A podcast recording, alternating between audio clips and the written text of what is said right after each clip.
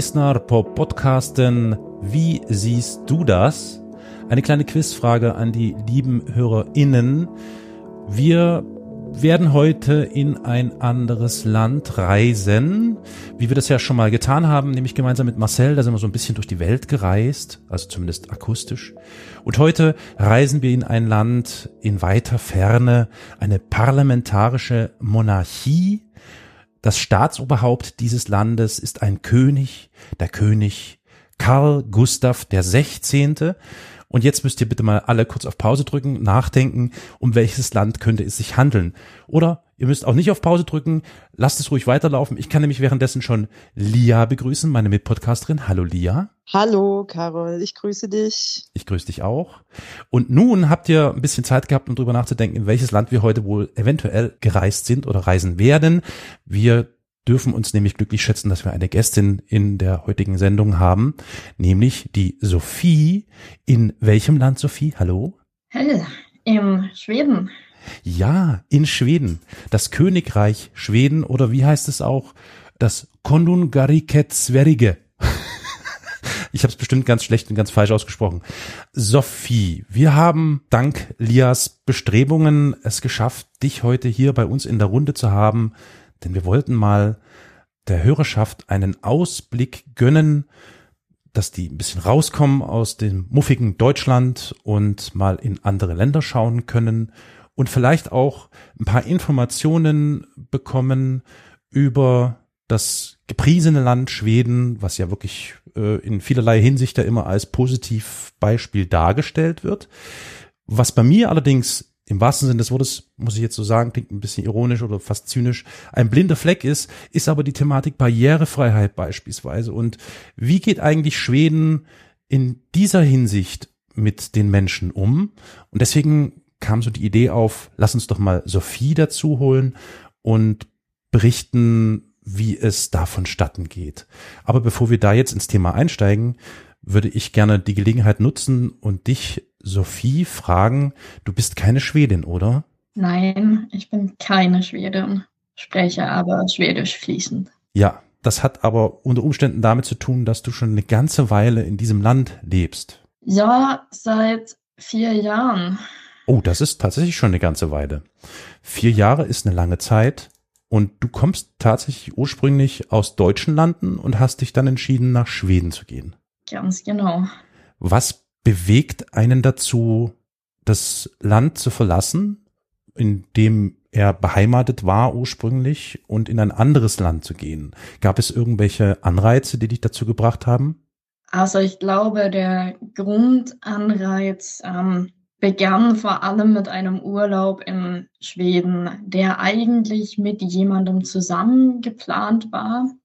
Ich mich aber kurzfristig umentschieden habe und gesagt habe, ich möchte diesen Urlaub gern alleine machen und gern alleine durch Schweden reisen. Ähm, hopp oder top. Ich Aha. hatte keine Ahnung, wie gut das gehen kann. Bin dann im August 2017 ähm, nach Schweden geflogen und von Stockholm, erst in Stockholm gewesen, von Stockholm weiter nach Malmö von Malmö weiter nach Göteborg ähm, und von Göteborg nochmal wieder zurück nach Stockholm gereist. Habe festgestellt, das funktioniert einwandfrei. Hm. Bin zurück nach Deutschland gekommen und hatte aber nach wie vor das Bedürfnis, irgendwie aufzubrechen, irgendwas zu ändern. Ja und habe mich dann ähm, ein paar Wochen später vor dem Computer wiedergefunden und mich äh, an der Stockholmer Universität beworben. Wow. Okay. Jetzt muss man natürlich dazu sagen, die Hörer, HörerInnen ahnen es vermutlich schon. Sophie, auch du gehörst zur Liga der, wie nennt es Liga, der Maulwürfe, beziehungsweise der Nichtsehenden. Ja. Ja. Und das ist ja nun mal, finde ich, nochmal eine, eine ganz interessante Herausforderung, so ein, also ein fremdes Land gewissermaßen allein auch zu bereisen. Und wenn das Land es dann tatsächlich schafft, ein derart zu beeindrucken, offensichtlich ja positiv zu beeindrucken, dass du dich dann dazu entscheidest, dich in Stockholm dann da an der Uni einzuschreiben und dort leben zu wollen und studieren zu wollen, dann spricht das ja offensichtlich für das Land.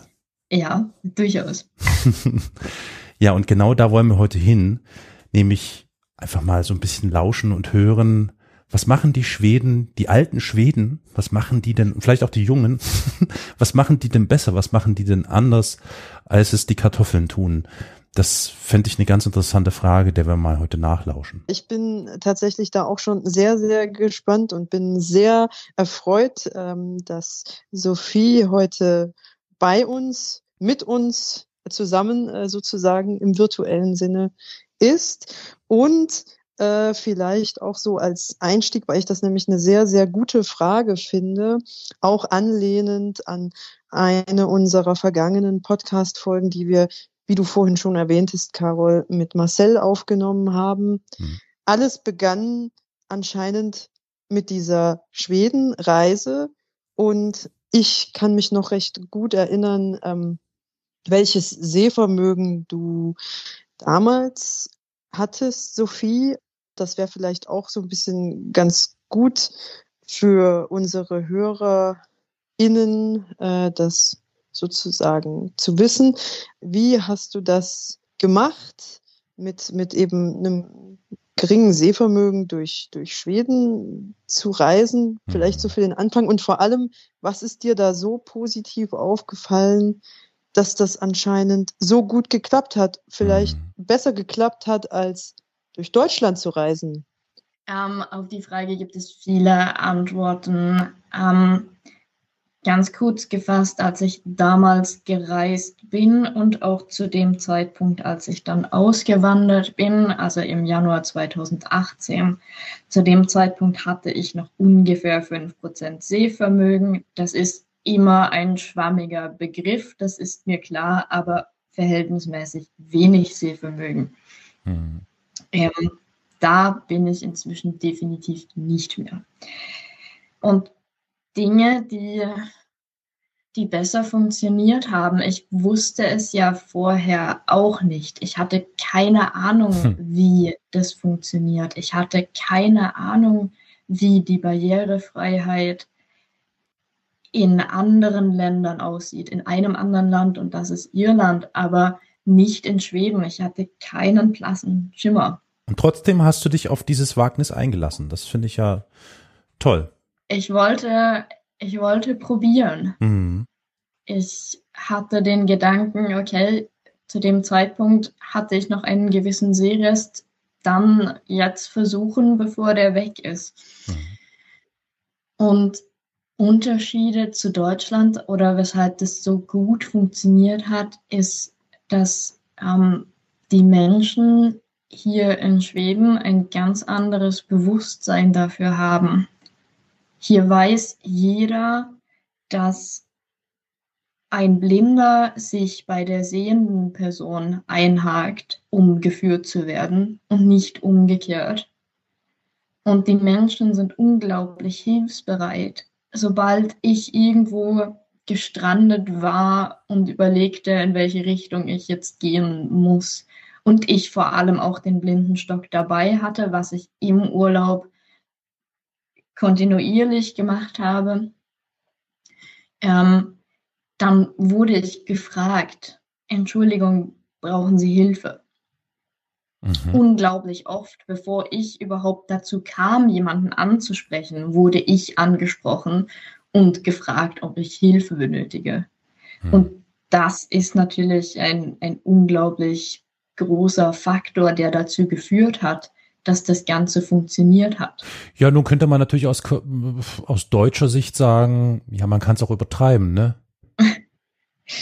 ja, aber der Punkt ist, dass ähm, es gibt einen entscheidenden Unterschied, ähm, was dafür spricht, dass es hier nicht um Übertreibung geht.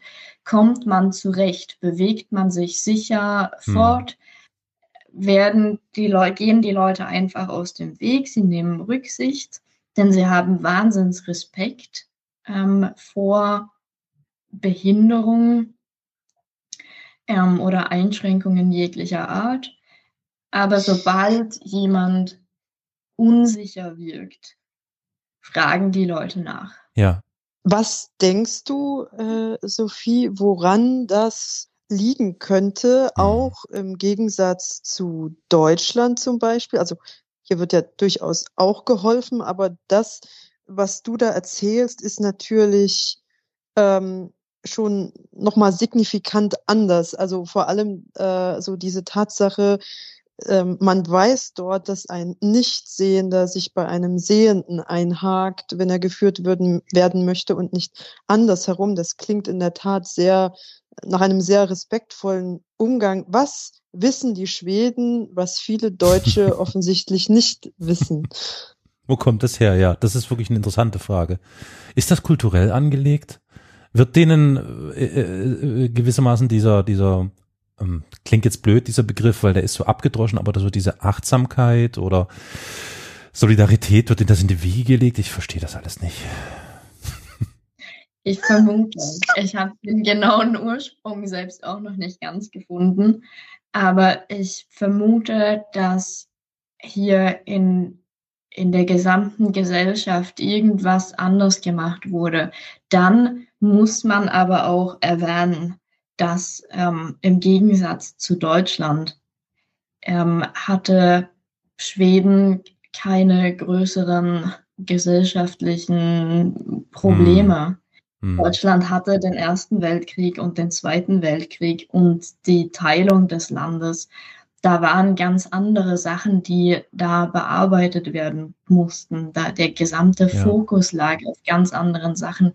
Wenn wir jetzt mal auf der menschlichen Ebene bleiben, ich finde, was Infrastruktur und sowas angeht, hätte trotzdem auch in Deutschland mehr passieren können, denn auch da ist Schweden um Längen voraus, Hm. Was die Barrierefreiheit betrifft.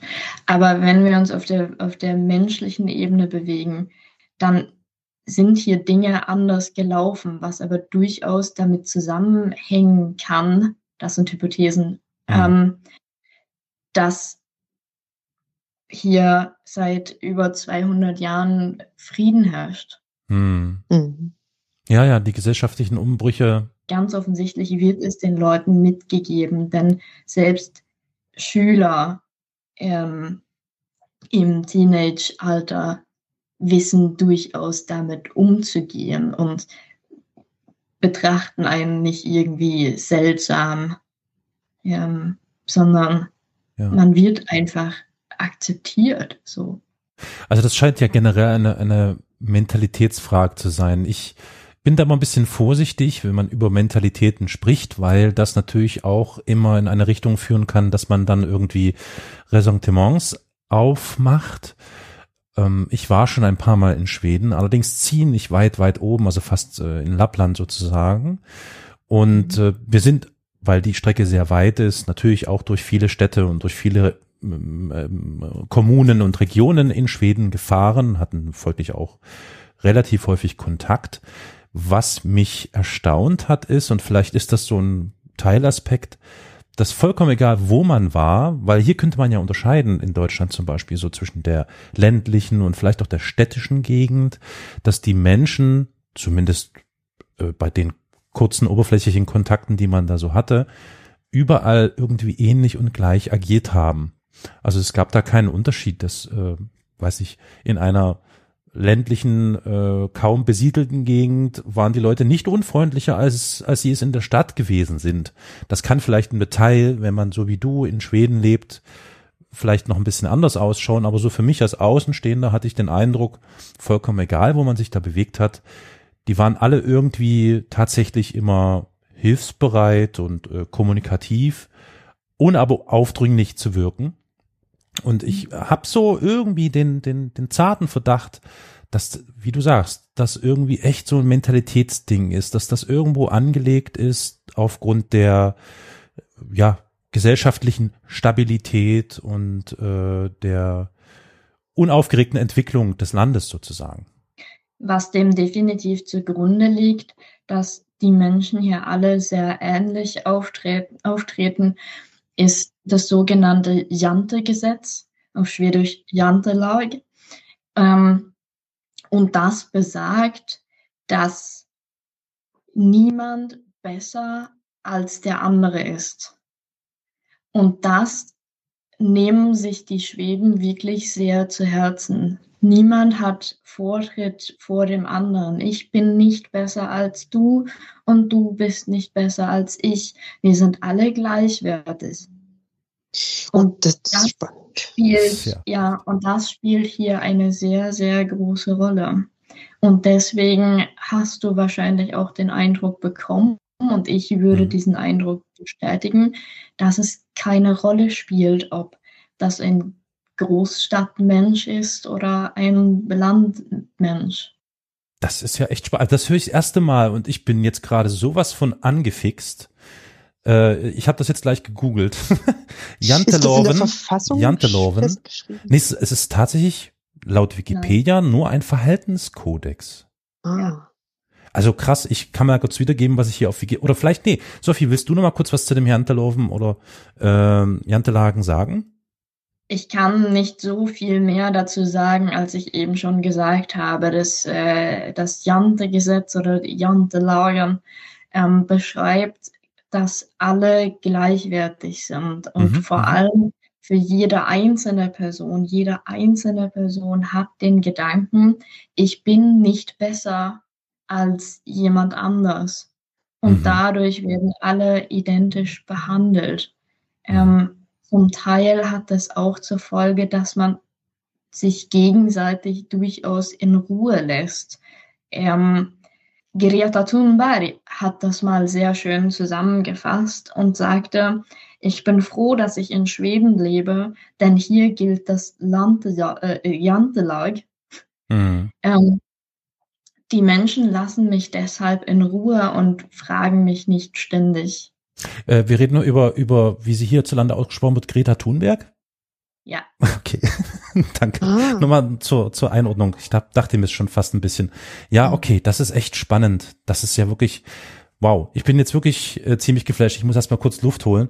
Und währenddessen kann ich ja mal kurz wiedergeben, was ich hier so auf Wikipedia finde.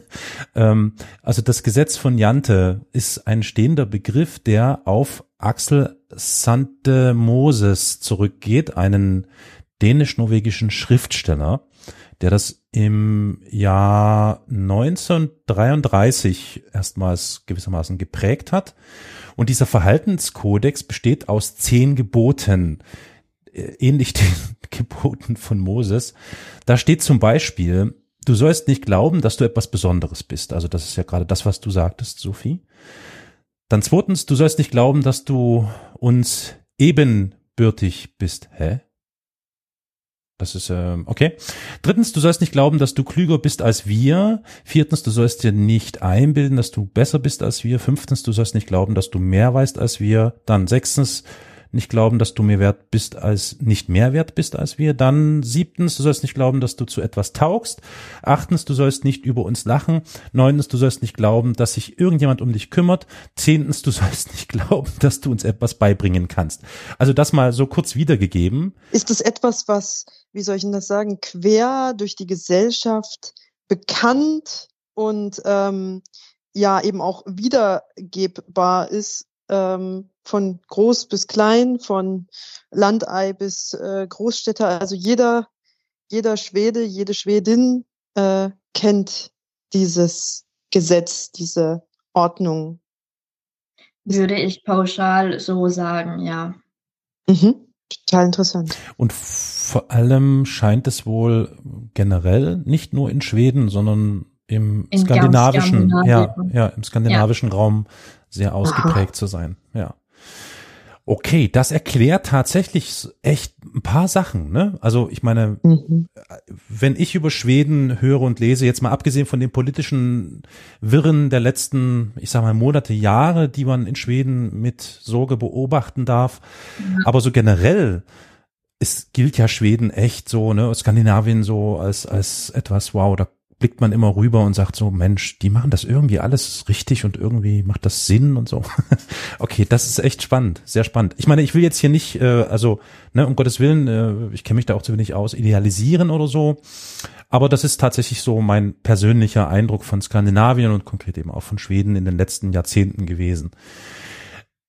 Gut, dann haben wir ja so ein bisschen eine Erklärung, warum man sich da durchaus auch wohlfühlen kann, weil die Menschen tatsächlich ähm, sich nach einem bestimmten Kodex äh, verhalten oder den irgendwie innehaben, der einem auch das Gefühl gibt, dass man nicht weniger wert ist oder äh, minder wert ist als andere Menschen auch, was ja echt eine wunderschöne, äh, das ist ja, das ist ja eine Idealvorstellung, also sehr toll. Also insofern wundert es mich gar nicht, dass du auf deinen Reisen durch Schweden im Jahr 2017, ne, war es 2017, ja. äh, das Gefühl hattest, hm, das ähm, fühlt sich irgendwie gut an. Aber wir, wir haben dich ein bisschen abgebracht, ne? Also wir, wir waren ja eigentlich bei den Reisen und bei der gefühlten Solidarität und der Aufmerksamkeit der Mitmenschen, die eben nicht aufdringlich ist. Und wenn ich hier kurz einwerfen darf, äh, auch bei der nun fortgeschrittenen Infrastruktur, ja. die sie erwähnt hat in Bezug auf Barrierefreiheit. Äh, Sophie, mal dazu gefragt, was ist dir da besonders positiv aufgefallen äh, und vor allem, wo, in was oder auf was bezieht es sich, äh, wenn du, wie vorhin sagtest, Schweden ist da in vielerlei Dingen Deutschland um Längen voraus? Da gibt es unzählige Beispiele. Dafür gibt es unzählige Beispiele.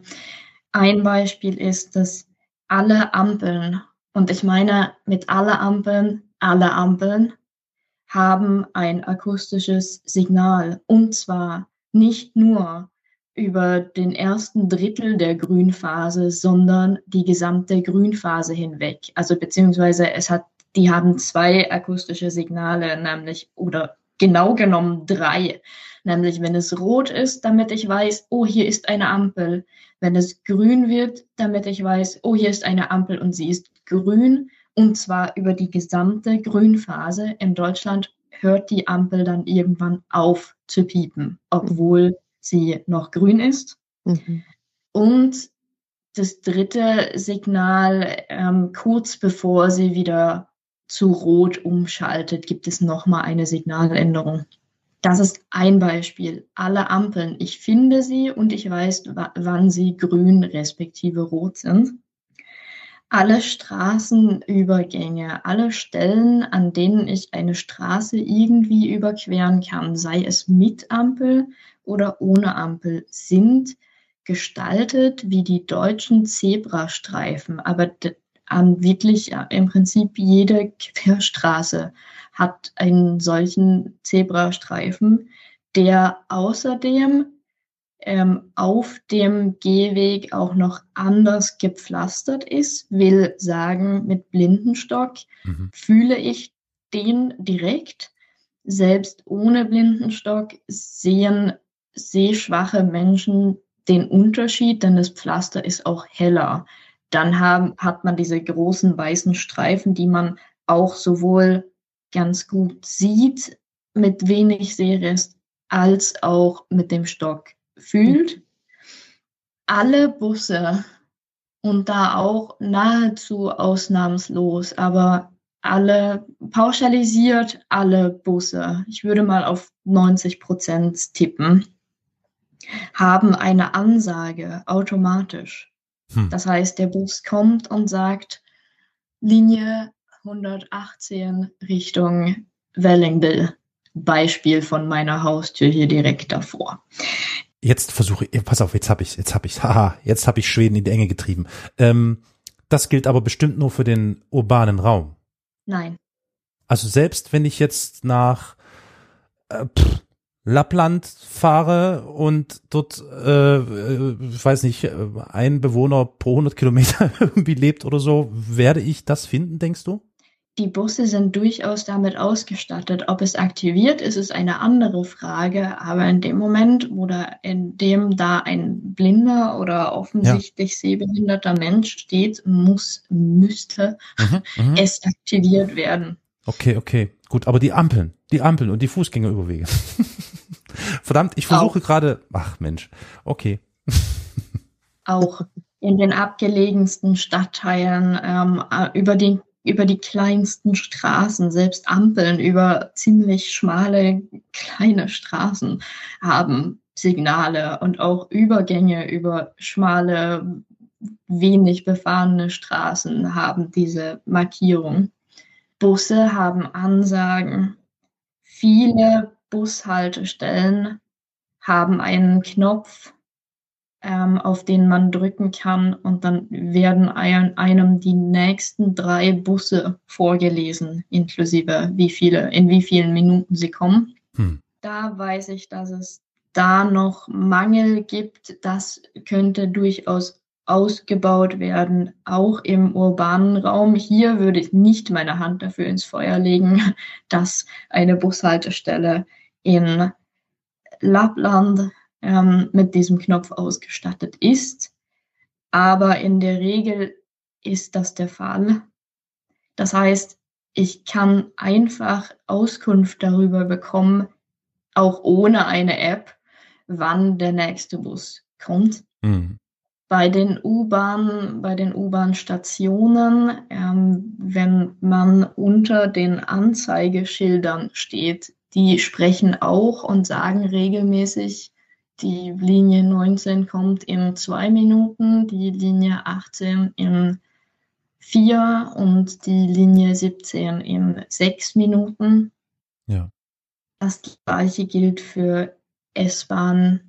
Das Leitstreifensystem ist sehr durchdacht und sehr gut ausgebaut. Ach ja, Bushaltestellen mhm. ähm, sind hier markiert mit einem Leitstreifen. Oh man findet die Bushaltestellen, auch wenn man nicht weiß, wo sich eine befindet. Das ist unglaublich. Das ist mir vorher nie bewusst geworden. Das sind Beispiele.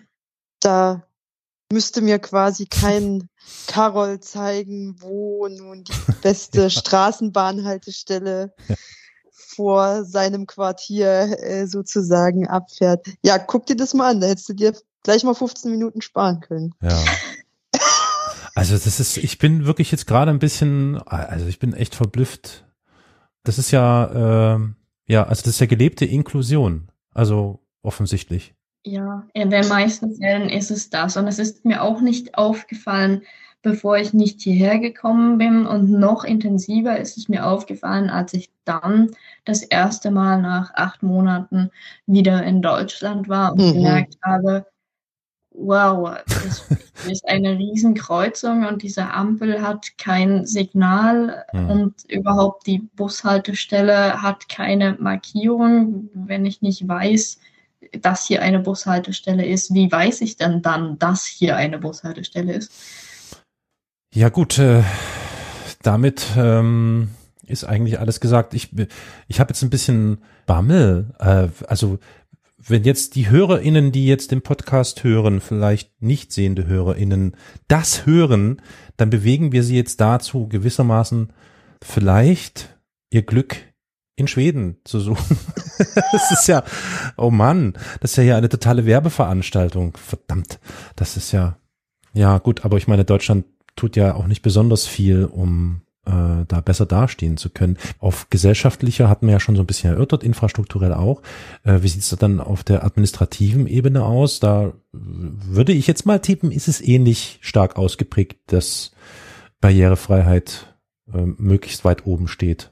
Wenn du administrative Ebene etwas konkretisierst, kann ich. Ja, also ich meine jetzt, ich meine jetzt zum Beispiel die die Bürokratie.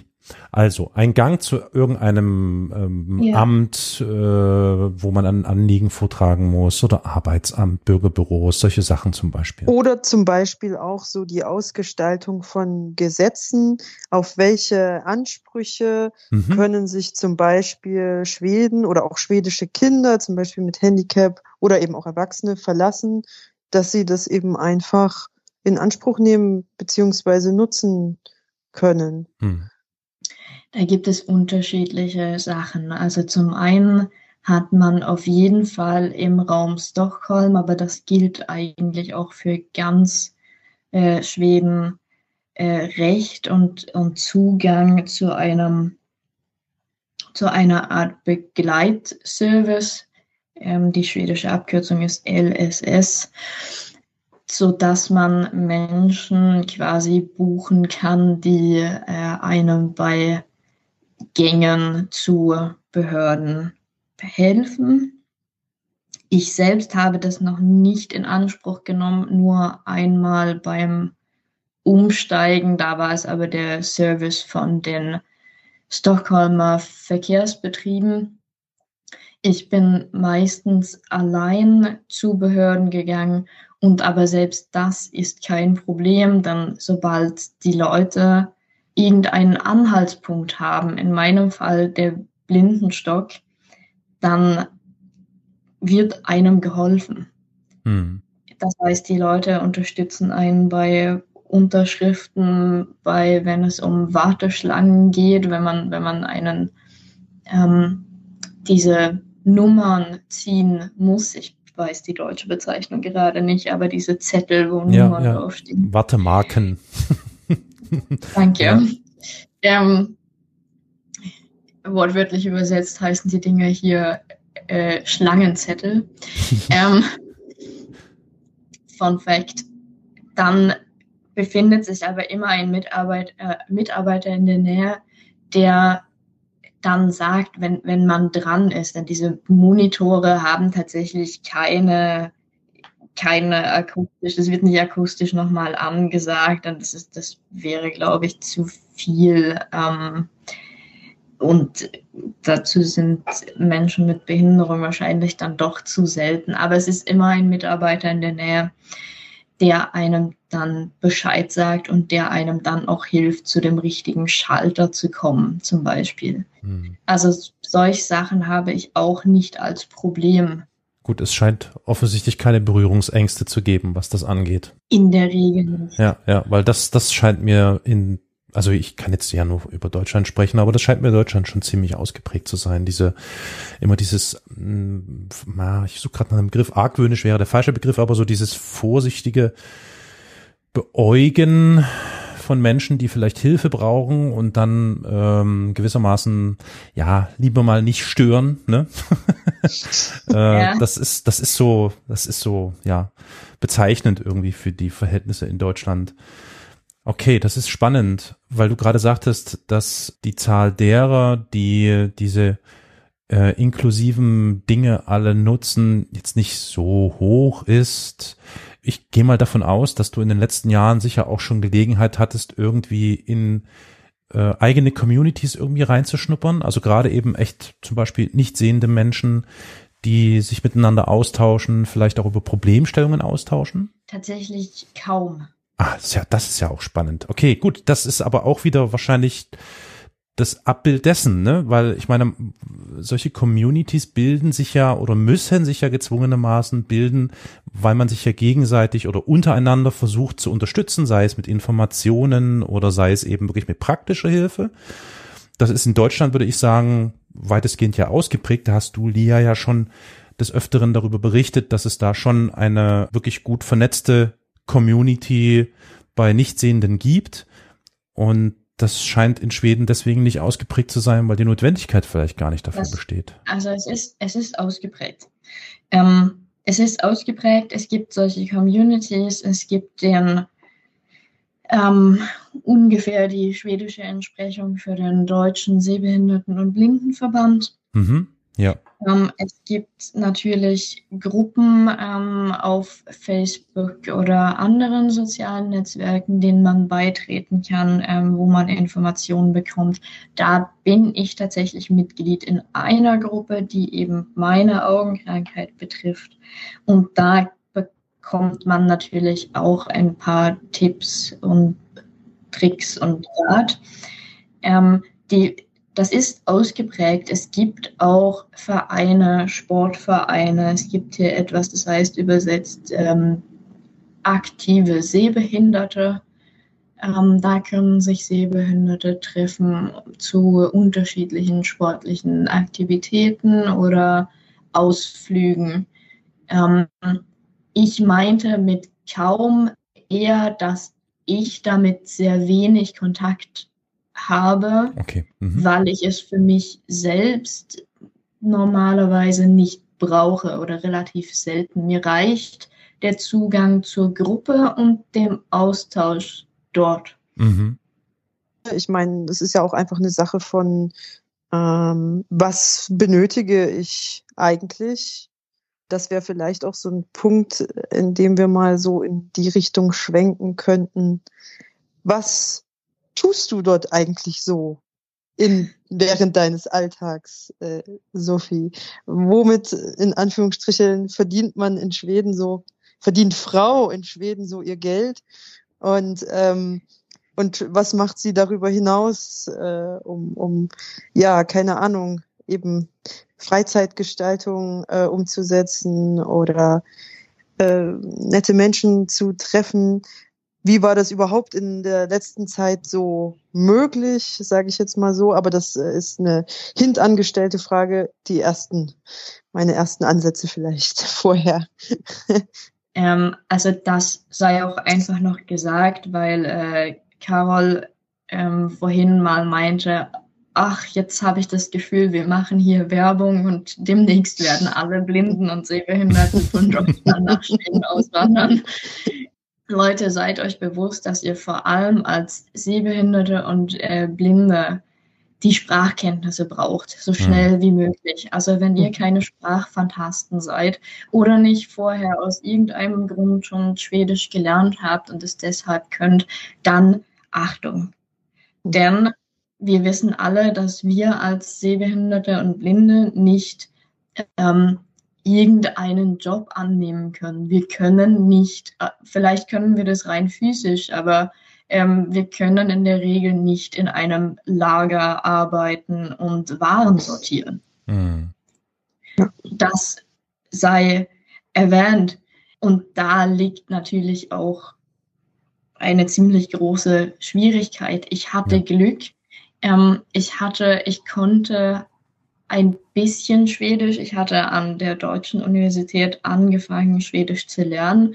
Das hat mir nicht maßgeblich geholfen, als ich dann hierher gezogen bin. Das sei auch erwähnt. Ich habe mir Schwedisch weitestgehend selbst beigebracht und die wichtigsten Grundlagen innerhalb relativ kurzer Zeit weil mir bewusst geworden ist, ich brauche ja irgendwann mal einen Job, irgendeinen Nebenjob. Ähm, Mieten in Schweden sind unglaublich teuer. Hm. Vor allem in Großstädten und wahrscheinlich nochmal vor allem, allem in Stockholm. Ja. Und ich habe nach Jobs gesucht und ähm, natürlich kann man Glück haben und einen Job finden, in dem man das Deutsch anwenden kann, weil irgendwo irgendwelche Kundendienste, ähm, Service, Sachen, telefonische Service-Mitarbeiter und man in den Kontexten eventuell die Möglichkeit hat und, und da etwas Deutschsprachiges findet.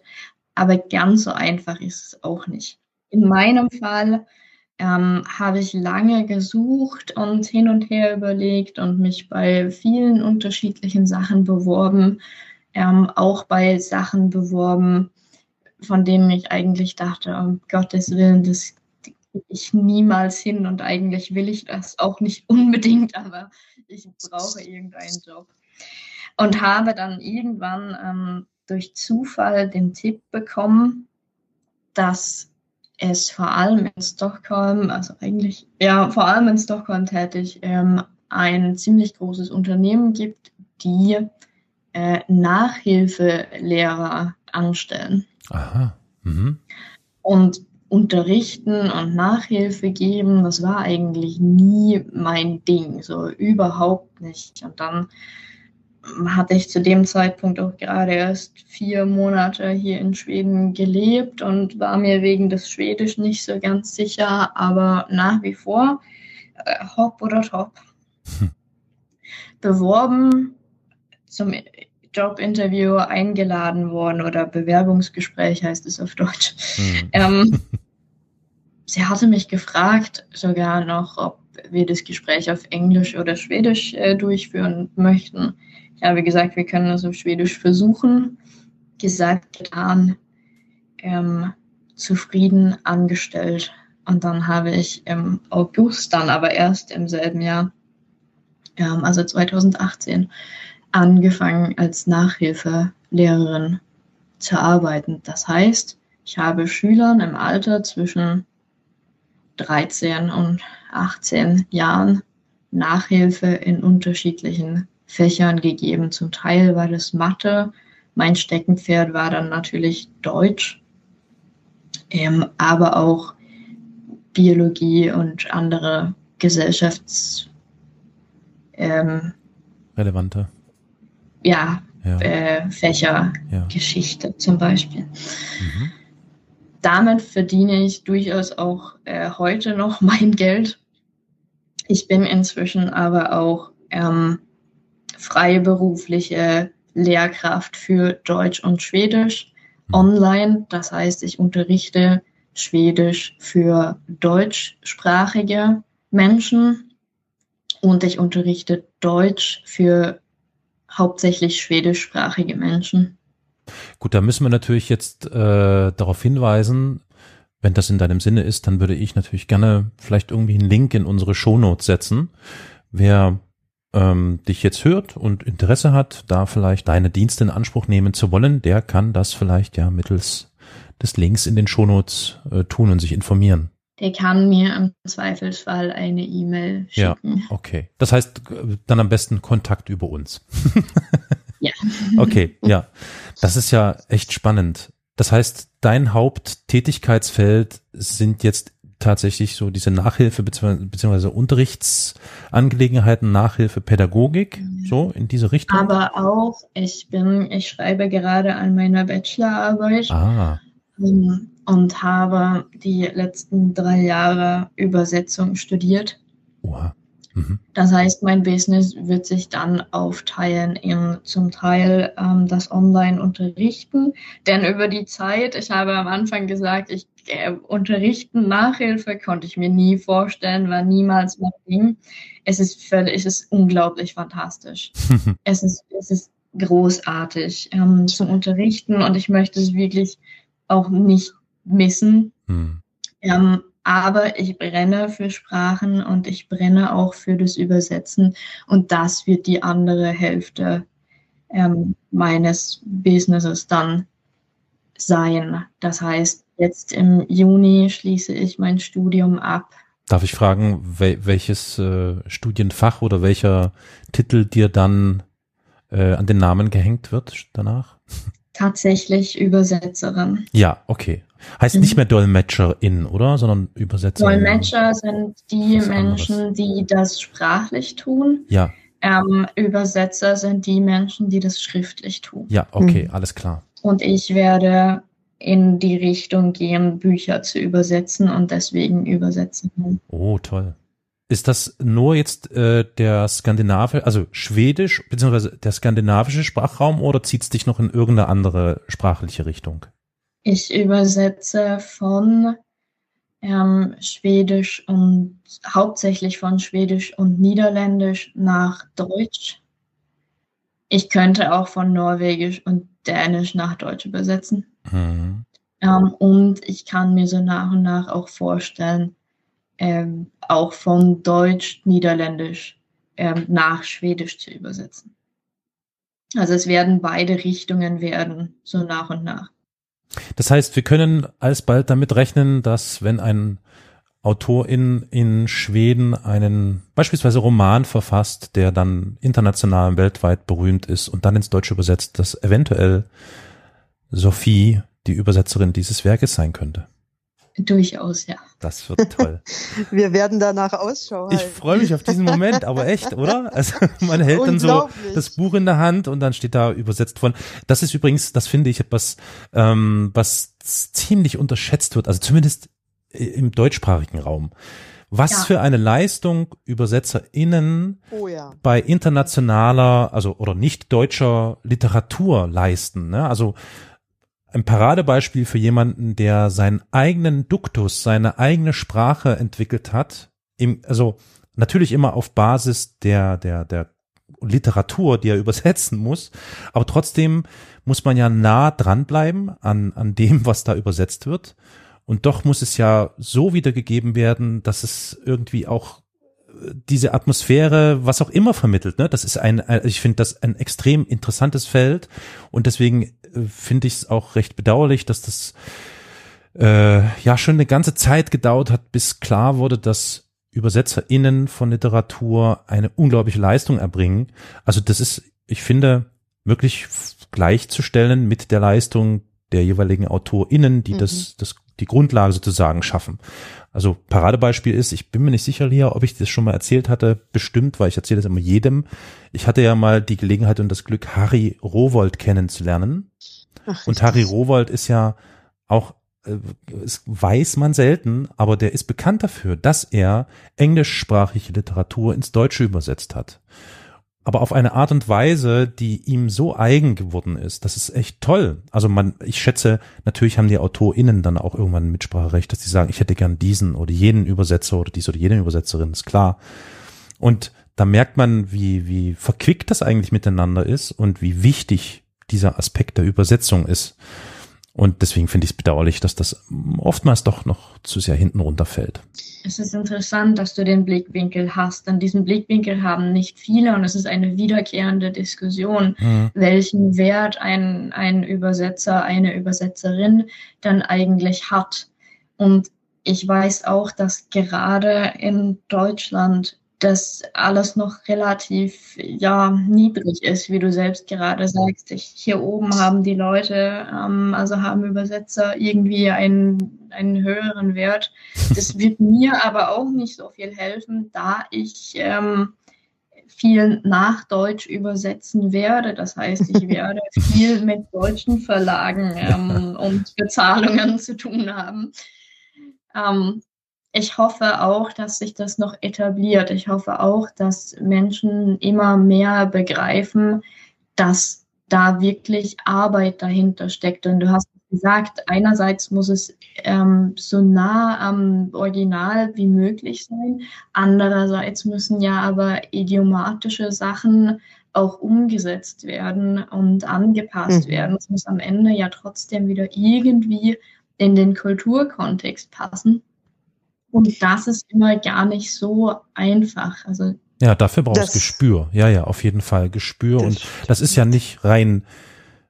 Entschuldige, Lia, ich, ich bin sofort fertig. Du darfst sofort. Es ist ist ja nicht rein eine, eine Arbeit im Sinne von Arbeit, sondern es ist ja auch eine wirklich eine eine eigene. Ich würde es wirklich als eigene kreative Leistung bezeichnen, so aus meiner laienhaften Sicht sozusagen. Ja.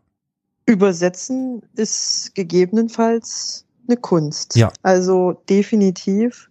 Ich glaube schon bemerkt zu haben in den letzten Jahren, ähm, dass vor allem kleinere Verlage äh, definitiv ähm, den Übersetzer, die Übersetzerin nicht nur als Handwerker sozusagen zu schätzen wissen, sondern auch so diesen künstlerischen Aspekt, äh, den das einfach mit sich bringen muss, um wirklich gut zu übersetzen, äh, dass das schon mehr in den Blick äh, genommen wird. Und es gibt ja auch mehr Preise zum Beispiel inzwischen, die so genau. etwas genau. honorieren beziehungsweise hervorheben. Aber definitiv ist da in Deutschland nun ja wie in ganz vielen anderen äh, Bereichen äh, Luft nach oben. Ne? Das ist überhaupt gar keine, keine Frage. Okay, aber um jetzt nochmal ganz kurz äh, auf den Pfad äh, zurückzufinden, du hast sozusagen in den letzten Jahren ähm, Übersetzung studiert und hast sozusagen, wie du es vorhin als deinen Nebenberuf geschildert hast, ähm, nebenher SchülerInnen Nachhilfe gegeben äh, in eigentlich diversen Fächern. Also nicht nur in sprachlicher Hinsicht, sondern so generell und hast eigentlich beim Unterrichten die Freude daran gefunden. Habe ich das so richtig zusammengefasst? Ja, ganz genau. Toll. Mir geht diese Übersetzungsgeschichte noch nicht ganz zu den Kopf. Entschuldige bitte, Lia, dass ich jetzt doch noch mal kurz einen Schwenk zurück machen muss. Aber ich hätte noch eine Frage. Ich hoffe, sie wird mir jetzt nicht als unverfroren irgendwie zur Last gelegt, äh, Sophie. Und zwar, also jetzt was die Übersetzungsleistung angeht und auch diesen kreativen Moment, der damit ja verbunden ist, den wir vorhin so angeschnitten haben, hat es einen Einfluss darauf, dass du nicht sehend bist auf diese Übersetzungsleistung in welcher Hinsicht auch immer oder ist das ein Aspekt, der da für dich gar keine Rolle spielt? Also in dem Bereich, ähm, in dem ich dann auch als Übersetzerin tätig werden werde, ähm, tätig sein werde, ähm, hat es tatsächlich, spielt es für mich keine Rolle. Also eher Fachliteratur oder etwas oder oder eher Nein, tatsächlich, also tatsächlich äh, Romane. Ja, okay. Und, spielt keine Rolle. Äh, und, und, ähnliches, ja. Ähm, das spielt in dem Kontext für mich tatsächlich keine Rolle. Okay, okay, gut, danke. Damit ist meine Frage, ich bin beruhigt. Puh, gut. Lia, du darfst weitermachen. Du wolltest eigentlich, wolltest du noch irgendwo hin? Nee, ich, äh, alles gut. Okay. Dann äh, greife ich aber jetzt zumindest dankbar deinen äh, Weg auf und ich, eine Frage beschäftigt mich noch, äh, Sophie. Äh, bei all den positiven Dingen, die wir jetzt so über Schweden und über die gesellschaftlichen Strukturen und auch über die sozialen Strukturen ein wenig gehört haben, sollte man ja vielleicht auch nicht außer Acht lassen, wie es eigentlich um die Fürsorge ähm, steht. Man hat ja den Eindruck, aufgrund der Bestrebungen und Bemühungen in Schweden, nach deinen Schilderungen, tatsächlich auch Inklusion Fürst sozusagen oder zu leben, dass die staatliche Fürsorge offenbar gut ausgeprägt ist. Wie, wie sieht's denn so von der sozialen Fürsorge aus? Also gerade auch zum Beispiel mh, mm, so Krankenkassentechnisch und so, vielleicht auch ganz spezifisch bei irgendwelchen Fragen, die insbesondere Nichtsehende betreffen. Gibt es da irgendwelche erwähnenswerten Besonderheiten im Gegensatz zu Deutschland? Vielleicht auch irgendwie negative Besonderheiten im Vergleich zu Deutschland? Und, und äh, wenn ich vielleicht noch mit einwerfen dürfte, ähm, auch so dieser Aspekt, ähm, nun, als du dahin kamst, warst du ja, ich weiß ja nicht, ob du inzwischen vielleicht sogar eingebürgert bist oder dich hast einbürgern lassen. Wenn nicht, spielt so dieser Ausländer, Schrägstrich, fremden Aspekt da auch noch eventuell eine Rolle, was die Inanspruchnahme irgendeiner Form von Fürsorge angeht? Mhm. Tatsächlich ähm, unterschiedliche Aspekte und auch ganz unterschiedliche Stadien, äh, je nachdem, wo, in, wo ich mich gerade befunden habe, auch in meinem Einwander Einwanderungsstatus ähm, ja, und Stadium. Als ich herkam, hatte ich ja keine Ahnung. Ich hatte tatsächlich keine Ahnung. Ich werde öfter mal gefragt, ob ich Menschen hier gekannt habe, aber nein, nach wie vor, ich kam allein. Ich hatte keine Idee. Ich musste Unterkunft suchen und finden. Ich musste mich auf dem Campus, ähm, also erstmal den Campus finden und, und mich dann auf dem Campus zurechtfinden. Ich habe mich durchgeschlagen, durchgefragt und das hat alles ganz gut funktioniert. Ein Problem war, dass ich zu Beginn ja immer noch über Deutschland krankenversichert war. Mhm. Da war dann das Problem, ist man in Deutschland krankenversichert, ohne irgendwo angestellt zu sein oder anderweitig das bezahlt zu bekommen, zum Beispiel durch die Agentur für Arbeit. Mhm. In meinem Fall war ich nicht angestellt und ich war ja auch nicht als arbeitslos gemeldet, sondern ich war Hals über Kopf ausgewandert und dann wird die deutsche Krankenversicherung, wenn man sie komplett selbst bezahlen muss, relativ teuer. Mhm. Ja, na klar ungefähr 300 Euro im Quartal und das war für meine Verhältnisse relativ viel Geld. Ja. ja. Hat in, unter einem, während eines gewissen Zeitraums dazu geführt, dass ich ähm, mir die deutsche Krankenversicherung nicht mehr leisten konnte hm. und dann dort ausgestiegen bin. Hm. Das heißt, du warst gar nicht mehr versichert. Ich war gar nicht mehr versichert ja. und Vorsicht, bitte nicht nachmachen, Leute.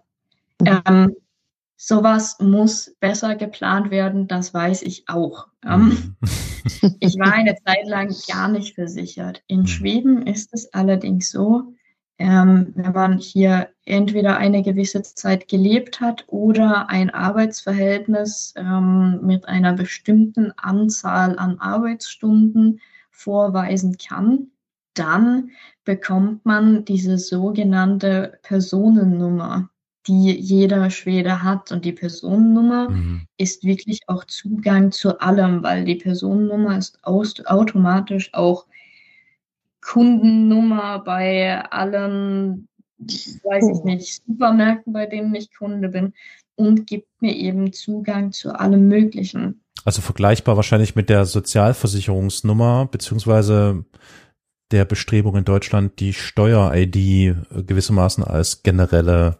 Identifikationsnummer für alle möglichen. Genau, Aspekte. also es ist eine es ist eine generelle Identifikationsnummer. Mhm. Ähm, die steht auf meinen Steuererklärungen, die steht auf meinem Ausweis. Dahingegen steht meine Adresse nicht auf dem Ausweis, dann das braucht man nicht. Ähm, mhm.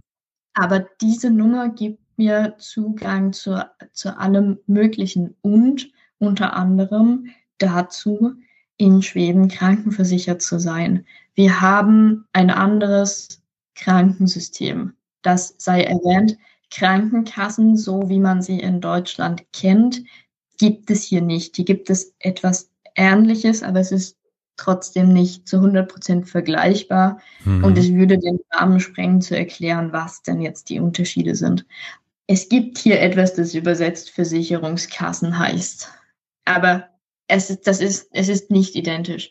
Aber mit dieser Personennummer ähm, habe ich Zugang zum Krankensystem. Okay. Dafür brauchen wir hier auch keine extra, ähm, extra Karte, sondern ich zeige meinen Ausweis äh, oder im, im Zweifelsfall nenne ich einfach meine Personennummer.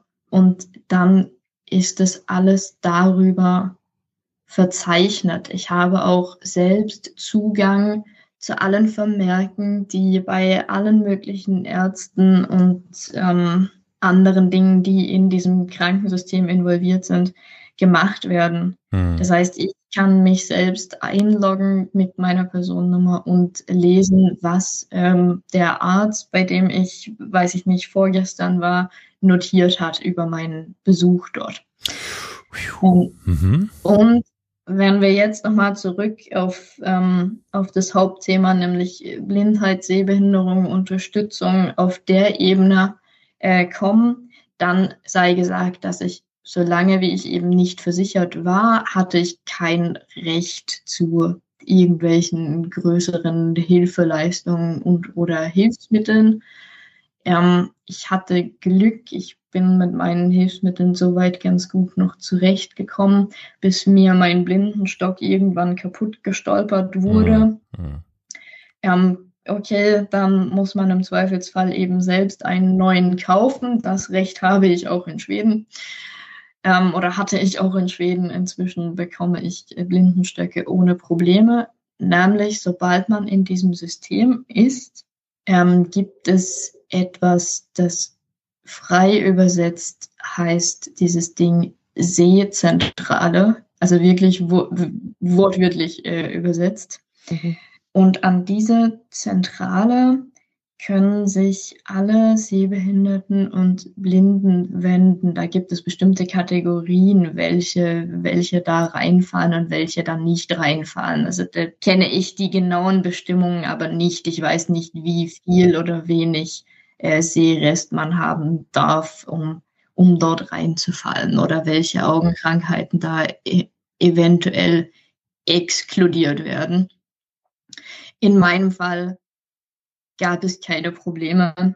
Und dort ist es tatsächlich so, dass die Hilfsmittel zählen auch als Leihgabe, also wie bei deutschen Krankenkassen auch.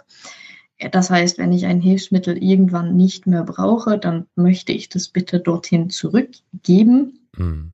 Aber man bekommt Hilfsmittel und man bekommt sie vor allem leichter als in Deutschland. Also ich kann mir vorstellen, dass ähm, Lia das auch erlebt hat, dass man irgendein Hilfsmittel benötigt hat eigentlich und die Krankenkasse aber gesagt hat, nein, das steht dir nicht zu oder nein, wir bezahlen dir das nicht oder nein, wir bezahlen nur die Hälfte. Oh ja. Und das ist hier anders man trifft dann unterschiedliche Personen in dieser Seezentrale, also ein, zum Beispiel einen sogenannten Seepädagog, einen sogenannten Seepädagogen, wie auch immer. Mhm. Ähm, sie hat mir grundsätzliche Hilfsmittel vorgestellt, die ich haben kann, also Lesegerät, elektronische Lupen, Blindenstöcke, und ähnliches. Und von ihr habe ich dann auch direkt erstmal zwei Blindenstöcke bekommen. Einen, den ich nutze und ach, es ist immer gut, einen in Reserve. In Reserve, ja. Mhm. Stimmt. Ja. Mhm.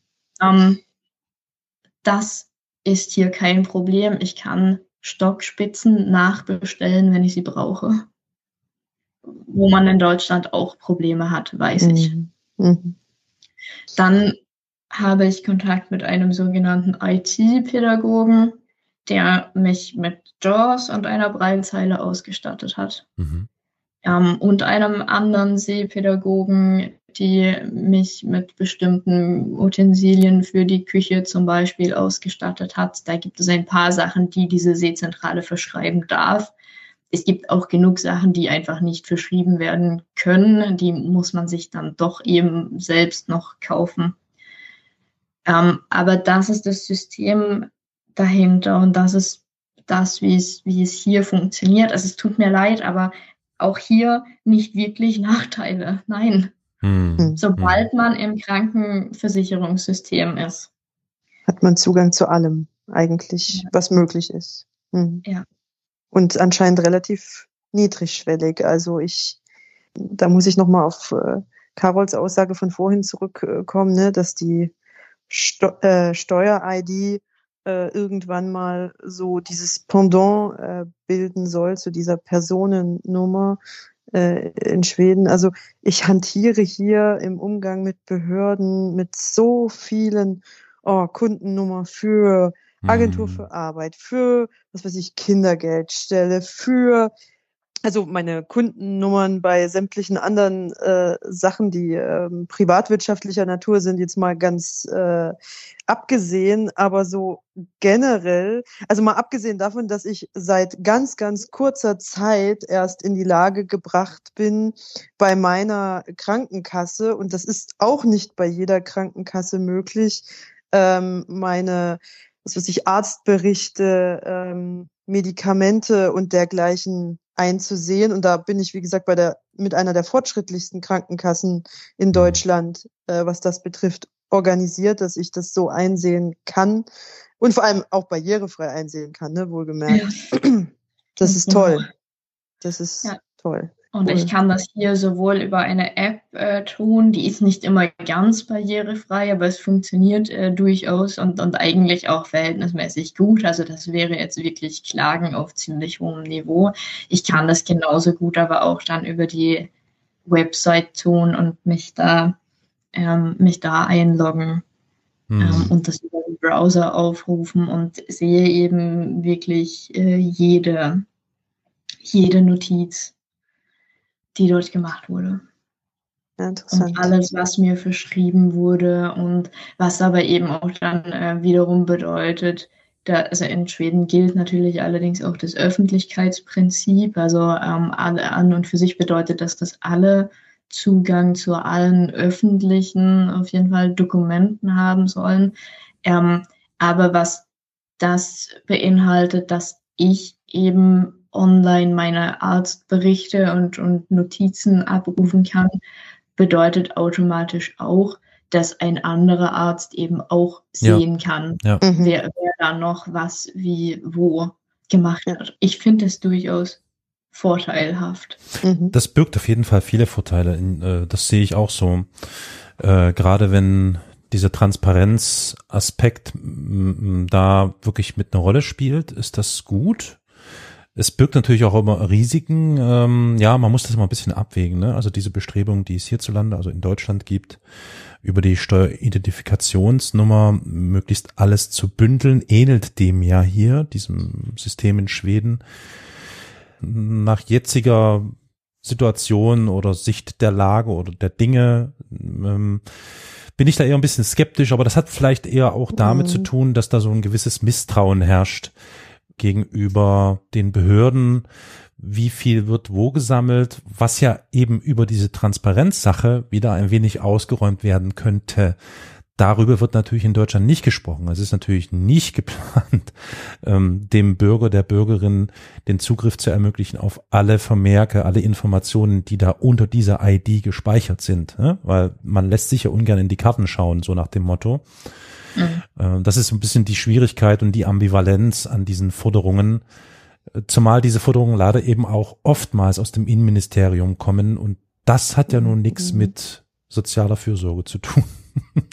Aber das ist ein anderes, ist ein anderes Thema. Das anderes ist dann Gebiet. eher Datenkrake, ne? Mm, äh, ja, sozusagen. So bisschen, ja. Aber äh, hier sprichst du, glaube ich, auch einen ganz wichtigen Aspekt an, äh, auf den Sophie ja vorhin schon einmal zurückgekommen ist. Das Vertrauen der Bürger in den Staat. Das mhm. scheint ja nun, äh, wie es so aussieht, in Schweden doch etwas anders gelaufen zu sein, eben auch aufgrund dieser nicht vorhandenen gesellschaftlichen Brüche im, sage ich mal, sozialhistorischen Kontext mhm. in den letzten 200 Jahren. Ne? Und entsprechend hast du anscheinend also so dieses Misstrauen von wegen, ne, was wir manchmal so hegen, was macht der deutsche Staat eigentlich mit unseren Daten, Richtig. außer sie für uns transparent zu machen, wofür nutzt er sie noch? Das scheint wohl in Schweden so dieses Gefühl von äh, Bedrohlichkeit eventuell äh, nicht vorhanden. Ja, das scheint denen offensichtlich wirklich fremd zu sein. Ja, ja, klar. Also die, die, die, das Misstrauen und die Angst vor dem eigenen Staat kommt ja nicht von irgendwoher. Ne? Also wir wissen ja, woher es kommt. In der Tat, klar. Und insofern, klar, hm, liegt auf der Hand. So banal das zu sein scheint, aber es ist so, ja. Also es klingt interessant. Ich muss noch mal kurz zusammenfassen für mich. Wenn ich das richtig verstanden habe, so Sophie, äh, ich will da nicht jetzt allzu sehr drauf rumreiten, aber es gibt eine Krankenversicherung. Also oder gibt es da auch so einen Wettbewerb? Es gibt drei, vier oder? Nein. Es gibt eine Krankenversicherung, also quasi äh, adäquat zur Bürgerversicherung oder wie es hierzulande in Deutschland äh, äh, versucht wird zu etablieren. Ja. Okay. Ich glaube, es gibt unterschiedliche von diesen Versicherungskassen, die dann aber wieder andere Sachen innehaben. Also das sind dann eher ah. solch Dienst, also solch Sozialleistungssachen wie, ja, keine Ahnung, Arbeitsersetzungs, also Arbeitsunfähigkeits, ich okay, weiß ja. die deutschen ja. nicht. Ja, also Rentenkassen und, und Sozialversicherungskassen und so, das sind klar. Das ist ne? getrennt. Okay. Das, ja. ist, das ist eben hier getrennt und aber was, was die normale, also Anführungsstrichen normale allgemeine ähm, Krankenversorgung angeht, gibt es keine Unterschiede. Es gibt Unterschiede insofern, also da ist das System ist wie gesagt auch anders. Wir bezahlen auch was dafür. Ja. Wir bezahlen aber maximal ach Gott, 1150 Kronen, also ungefähr 115 Euro im Jahr. Wenn ich zu einem normalen, zu einem normalen Arzt, zu einem Allgemeinmediziner, also ähnlich wie in Deutschland Hausarzt zum Beispiel, bezahle ich pro Besuch 200 Kronen. Wenn ich zu der Seezentrale gehe, bezahle ich pro Besuch 100 Kronen. Und wenn ich zum Augenarzt gehe, das sind die Beispiele, die ich geben kann, bezahle ich pro Besuch 400 Kronen. Sobald Aha. ich aber 1150 Kronen bezahlt habe, zahle ich das ganze Jahr, bis das Jahr dann voll ist, nichts mehr. Okay, es gibt also einen Selbstbehalt pro Jahr und wenn der ausgeschöpft ist, dann wirst du nicht mehr weiter finanziell belastet. Mhm. Genau. Okay, ja, das ist ja, hm, warum auch nicht, klar. Ja, das ist super. Ja, also ich, ich sag mal so, ne? Also viele Grüße an Herrn Lauterbach. Ich weiß, er hört unseren Podcast. Sollte das äh, irgendwie in Erwägung gezogen werden, eine Bürgerversicherung zu installieren, beziehungsweise an diejenigen, die immer noch meinen, nein, der Wettbewerb muss sein, ähm, tja, nee, nicht, vielleicht der doch nicht. Also ich glaube, da scheitert es nicht an Herrn Lauterbach, sondern eher am Koalitionspartner. Ja, offensichtlich schon. Ja. aber, aber, oh Gott, lasst uns bitte Politik. Nee, nein, lieber nicht, nee, nein, lieber nicht. Nein. Nee, das ist. Äh, nein, nein, nein. Schnell weg. Ja, schnell weg. Aber gut, wir, wir können im Großen und Ganzen sagen, das, was wir jetzt in den letzten, ich sag mal so grob ein und Viertelstunden gehört haben, klingt schon toll. Klingt schon toll. Also, ähm, und da gibt's auch gar keinen Grund, äh, Sophie, dass du dich irgendwie komisch fühlst. Ganz im Gegenteil, du kannst, glaube ich, stolz sein auf das, was du erreicht hast, nämlich, dass du diesen mutigen Schritt getan hast, dich äh, gewissermaßen einfach äh, da in die kalten Fluten zu stürzen und dich in ein gänzlich fremdes Land zu begeben und dort dein Leben aufzubauen. Davor ziehe ich meinen Hut, das, äh, ich drücke da meinen mein, mein Respekt aus, das finde ich extrem toll. Ganz egal, ob du sehend bist oder nicht sehend, weil das ist so oder so eine ganz große Herausforderung, wie ich finde. Aber es war eine tolle Werbeveranstaltung für Schweden, muss ich jetzt mal so sagen. An der Stelle sei aber auch äh, trotzdem nochmal erwähnt an, an alle, die diesen Podcast dann hören, egal ob sehend oder nicht sehend, aber vor allem an alle ähm, Sehbehinderten und Blinden, seid euch trotzdem darüber bewusst, dass, dass ihr Dinge selbst erledigen müsst. Ich, ich habe die Sprache gelernt, ich mhm. musste mich dann selbst noch um ein Zertifikat äh, kümmern, sonst hätte ich nicht auf Schwedisch studieren dürfen.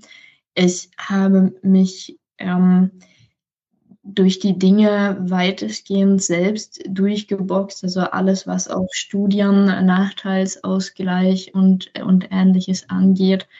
Ähm, und die Dinge werden einem trotzdem, also sie sind vorhanden, aber sie werden mhm. einem nicht nachgetragen. Also es ist keiner, der sich hinstellt und sagt, oh hey, du bist blind, dann haben wir hier mhm. A, B, C, D im Angebot.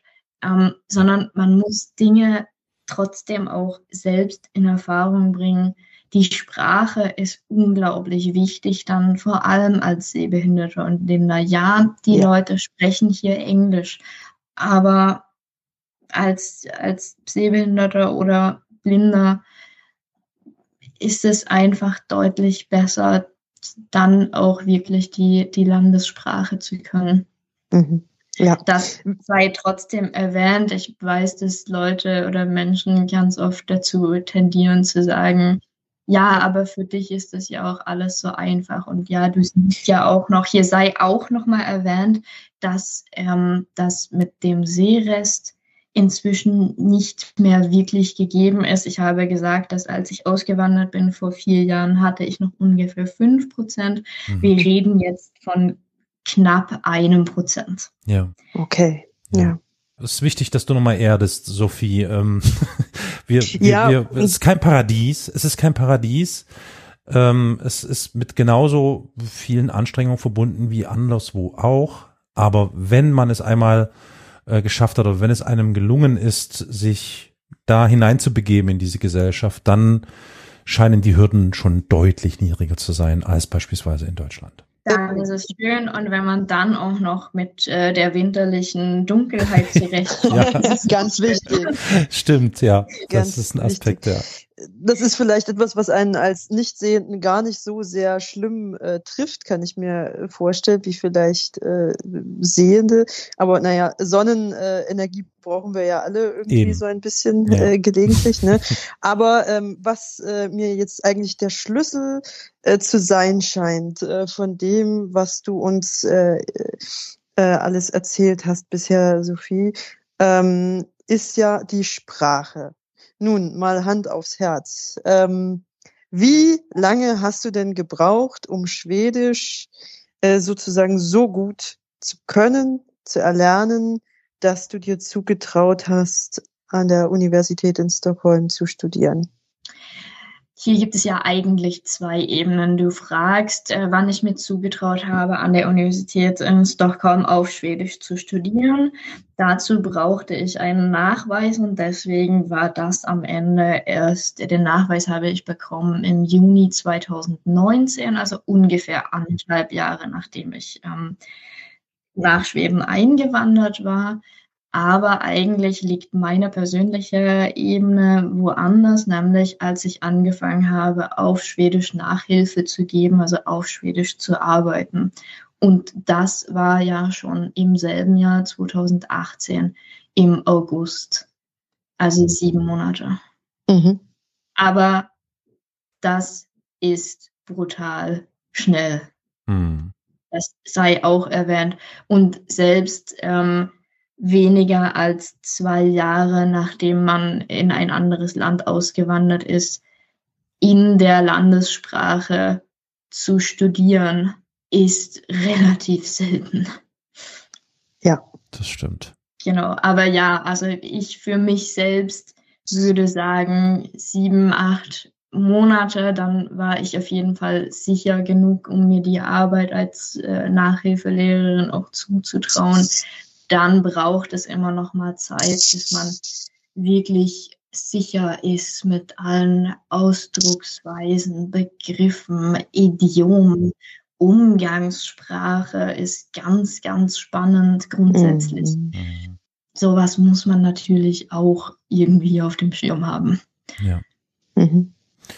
Ja, da bleibt uns jetzt nicht viel mehr zu sagen als, liebe HörerInnen, falls ihr Lust hattet auf mehr, sprich, falls ihr Lust hattet, vielleicht irgendwie Schwedisch zu lernen, mit dem Gedanken im Hinterkopf, einmal das Land zu besuchen oder vielleicht nochmal das Land zu besuchen und genau mit diesen ganzen Informationen, die uns Sophie gegeben hat, äh, zu bereisen und zu betrachten, tut das durchaus. Es ist, es ist sinnvoll und es ist äh, hochspannend und interessant. Ich bin dir sehr dankbar dafür, Sophie, dass du uns da Einblick gewährt hast und kann eigentlich nur sagen, ich wünsche dir alles Gute und das Beste und dass vor allem du da hoffentlich auch angekommen sein bleiben wirst in Schweden. Und vielleicht kommt ja irgendwann mal wieder eine Folge bei uns im Podcast, wo wir nochmal irgendwie über Reiseziel zum Beispiel in Schweden sprechen könnten. Dann können wir ja vielleicht nochmal auf deine Hilfe zurückgreifen. Ich danke euch für die Einladung. Ähm, es war mir ein Vergnügen und ich danke für einen fantastischen Podcast und eine fantastische Podcast-Idee. Super. Also ja, auch äh, von meiner Seite nochmal, ähm, es war wirklich riesig, riesig interessant. Ich bin, also hättest du mich sehen können, Sophie, äh, ich habe sozusagen ganz fasziniert an deinen äh, Lippen gehangen, könnte man so sagen, weil das wirklich ähm, unglaublich äh, spannend ist, mal etwas äh, auch über Dinge zu erfahren, über die man einfach äh, ne, man, man weiß, es gibt dieses andere Land und man glaubt auch dies und jenes darüber zu wissen, mehr Halbwissen und Gerüchteweise, als dass es wirklich Fakten wären. Mhm. Und dann hat man mal jemanden, der halt sozusagen aus dem Nähkästchen plaudern kann und äh, da auch mit einigen Dingen mal aufräumt und einem auch ja mit Blickwinkeln vertraut macht, ähm, die man so einfach noch nicht hatte. Also ja. ich ähm, kann nur erahnen, ähm, was du auch für Kämpfe ähm, ja gekämpft hast in den letzten Jahren. Das war sicher auch nicht immer ein Zuckerschlecken, denn ich glaube, da gab's also das sind einfach viele Baustellen gleichzeitig zu berücksichtigen. Ne? In einem Land ankommen, dann eben ja gut äh, das sage ich mal, nicht vorhandene visuelle, aber äh, da ist ja Schweden anscheinend ganz gut aufgestellt. Dann deine Motivation, das schaffen zu wollen und dann ne, auch ein, ein Seres, der sich eher vermindert hat äh, um, um ein, ein Quantum. Also ja, das sind halt alles Dinge, die muss man irgendwie mit hinein rechnen und doch hast du dich da so durchgebissen, auch mhm. ne, dich auf dem Campus zurechtgefunden, äh, Fuß gefasst, hast jetzt einen tollen Job, der dir, wo du anfangs nicht sicher warst, aber der dir jetzt große Freude zu machen scheint. Und ich bin einfach sehr, sehr erfreut, äh, ja, zu hören, äh, dass du diesen Weg genommen hast und da, also es hört sich irgendwie so angekommen an und ja. das ist total schön. Also vielen, vielen Dank, dass wir daran teilhaben durften jetzt die letzten anderthalb Stunden. Danke auch. Liebe HörerInnen, wenn ihr Interesse daran habt, Schwedisch zu lernen, dann wendet euch gerne an uns. Ihr könnt uns auf diesem Wege aber auch gerne noch Feedback geben. Es gibt da verschiedene Möglichkeiten. Zum Beispiel könnt ihr uns telefonisch erreichen. Da ist ein Anrufbeantworter geschaltet unter der Telefonnummer für Deutschland 0351. Das ist die Vorwahl von Dresden. Dann die Rufnummer 841 686 2.0 oder aber wenn ihr uns auf Twitter folgen möchtet, tut das gern unter dem Handle at wsdd-podcast, könnt ihr uns folgen, eine DM schreiben, wie auch immer. Ja, und zu guter Letzt natürlich die gute alte E-Mail, Tante-E-Mail, info at wie siehst du das.de. Gerne Fragen an uns oder aber, wenn ihr Kontakt zu Sophie braucht und möchtet, um zum Beispiel Schwedisch zu lernen, dann tut es auch gern. Wir vermitteln da natürlich sofort weiter. Also nochmal vielen Dank, Sophie, für deine Zeit. Vielen Dank, Lia, dass du das alles arrangiert hast und wir jetzt miteinander in Austausch treten konnten. Danke, liebe HörerInnen, fürs Zuhören. Bleibt alle schön gesund Schaut hin und wieder mal auf den Podcatcher, bestimmt kommt bald eine neue Folge. Also dann. Ciao, ciao. What caused the malfunction? He couldn't be sure. The burnt out control panel offered no clue. But now, drifting in the cold blackness of space, he realized he was doomed.